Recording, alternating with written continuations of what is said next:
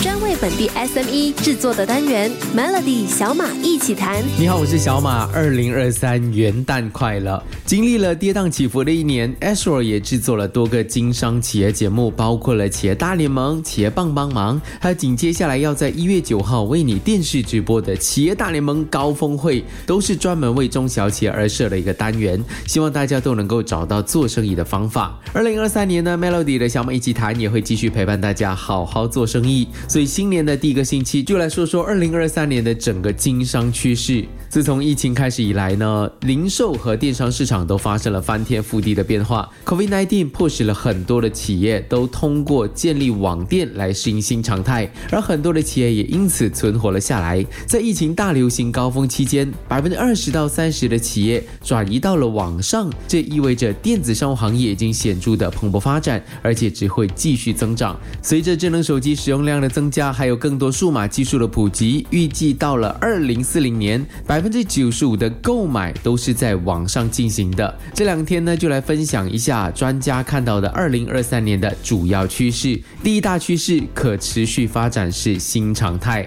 当前在全球范围里面呢，只会越来越受欢迎的零售趋势就是可持续性。这不单单说的是环保这两个字，而是能够帮助到你的公司、你的企业看起来是不是值得信赖和可靠的。一些可持续性的发展，包括更大范围的替代肉类选择，也就是植物性的产品，用在包装和运输的回收材料，还有用于服装的回收材料。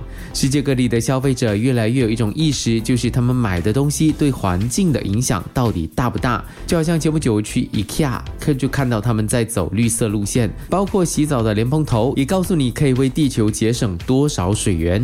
如果你把你的生意放在环保或是带有绿色路线，它将对你的生意产生显著的积极影响。研究表明，消费者很高兴知道他们买的这些商品是可持续的耐用产品，所以你可以发现到绿色商品更贵，但也更受欢迎。所以，二零二三年第一个商业趋势就是 Go。Green，明天再来跟你分享二零二三年的商业趋势，锁定 Melody。昨天跟你分享了二零二三年的第一个商业大趋势，就是要 Go Green。今天继续跟你分享第二和第三个趋势。第二大的商业趋势就是发展社交媒体购物。要分清楚的是，不是电商平台购物，而是社交媒体上的购物行为。Facebook Marketplace 这些在线平台是越来越受欢迎，每个月都可以轻松购物。虽然到目前为止，这些地方还不是大家购物的首选，但购买量的稳步增长是显而易见的。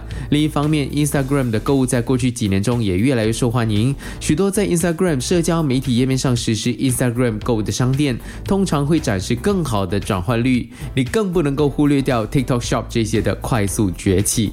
消费者现在希望有更多的便利，所以商家绝对不能够忽略在这些社交媒体上开店，不然就会少了很多生意。而第三个商业趋势就是人工智能将主导电商业务。使用人工智能 AI 已经在过去几年改变了。电子商务行为，首先，现在在你的社交媒体上出现的广告，都跟你的购物习惯还有浏览网页的习惯有关。你会收到更多人性化的报价。其次，还包括有聊天机器人解决你的购物难题，更精准的送货时间。可以这么说，电子商务中的人工智能在推动创新解决方案和个性化客户体验方面发挥着重要的作用。事实证明，用 AI 管理系统可以更好的找到头回客，还有招揽更。多的回头客，更重要的一点就是它比较容易管理。明天的 Melody 小美集团将跟你分享二零二三年要留意的十个招聘趋势。过去几年我们都非常熟悉的一句话就是严重人才短缺。现在每个打工族想找工作的原因都不一样，这让老板必须想办法更好的吸引人才，并满足他们的多元化需求。吸引和挽留人才绝对是当今困扰雇主和人力资源团队最头痛。的一件事情，打工族不仅会重新评估工作保障和商业道德的重要，对工作满意度和前景也有更高的期待。今天就为你列出专家团队调查出雇主和 HR 部门来年可以留意的十个趋势。第一个趋势，也许是你最不想知道的一个趋势，就是人才短缺的问题将会继续。大部分的雇主都认为要找到合格的求职者真的很难。百分之七十的受访者都表示，在二零二二年收到太少的求职申请。同样，大部分的人都认为申请者都不合格，所以在二零二三年这个情况会继续下去。第二，雇主期望求职者拥有的技能和求职者实际拥有的技能是存在差距的。企业都说不容易找到合格的人才，但是百分之三十五的求职者也认为雇主提出的要求不切实际或者过于具体。有一些求职者很诚实的说，他们会申请一些不符合招聘要求的工作。呃，这真的很为难。第三大趋势，大辞职潮 （Great Resignation） 没有放缓。大部分的打工族都说，他们都想过要离开现有的工作，或者是去找另外一份工作。这些都表明大辞职潮可能会持续。与此同时，雇主都预计未来几个月将难以留住员工。明天的小马一起谈，再来跟你分享二零二三年要留意的十个招聘趋势。昨天跟你分享的二零二三年要留意的十个招聘趋势。其中三个就是人才短缺的问题将会继续，求职者技能不匹配，还有大辞职潮会持续。今天继续跟你分享另外的四个。第四个，二零二三年要留意的十个招聘趋势就是经济不确定性将会影响招聘。面对可能出现的经济衰退，还有通胀升温，求职者和雇主都说经济不确定性将会分别影响他们在未来一年寻找工作和招聘的能力。所以绝大部分的求职者都说，如果招聘广告。写出了薪水的实际数字，他们才会提出工作申请。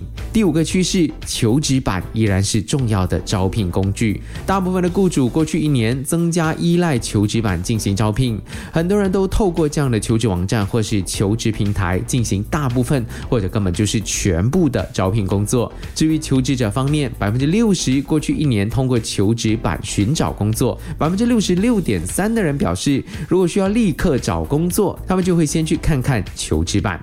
第六个趋势，大家都害怕人间蒸发。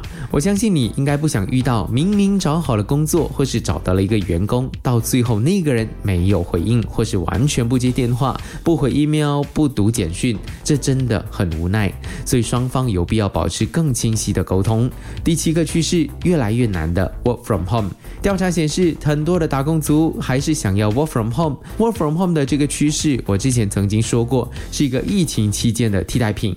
并没有办法成为永久，所以远距工作变成了可遇不可求。老板将减少或是完全取消 work from home 的这个政策，这些趋势都是你在作为老板非常好的一个参考。接下来将肯定简化你请人的程序，减少你的烦恼。还没听完哦，明天还有三个二零二三年要留意的十个招聘趋势，锁定 Melody。今天跟你分享二零二三年要留意的十个招聘趋势的最后三个，第八个趋势，时间是新顶尖人才的关键。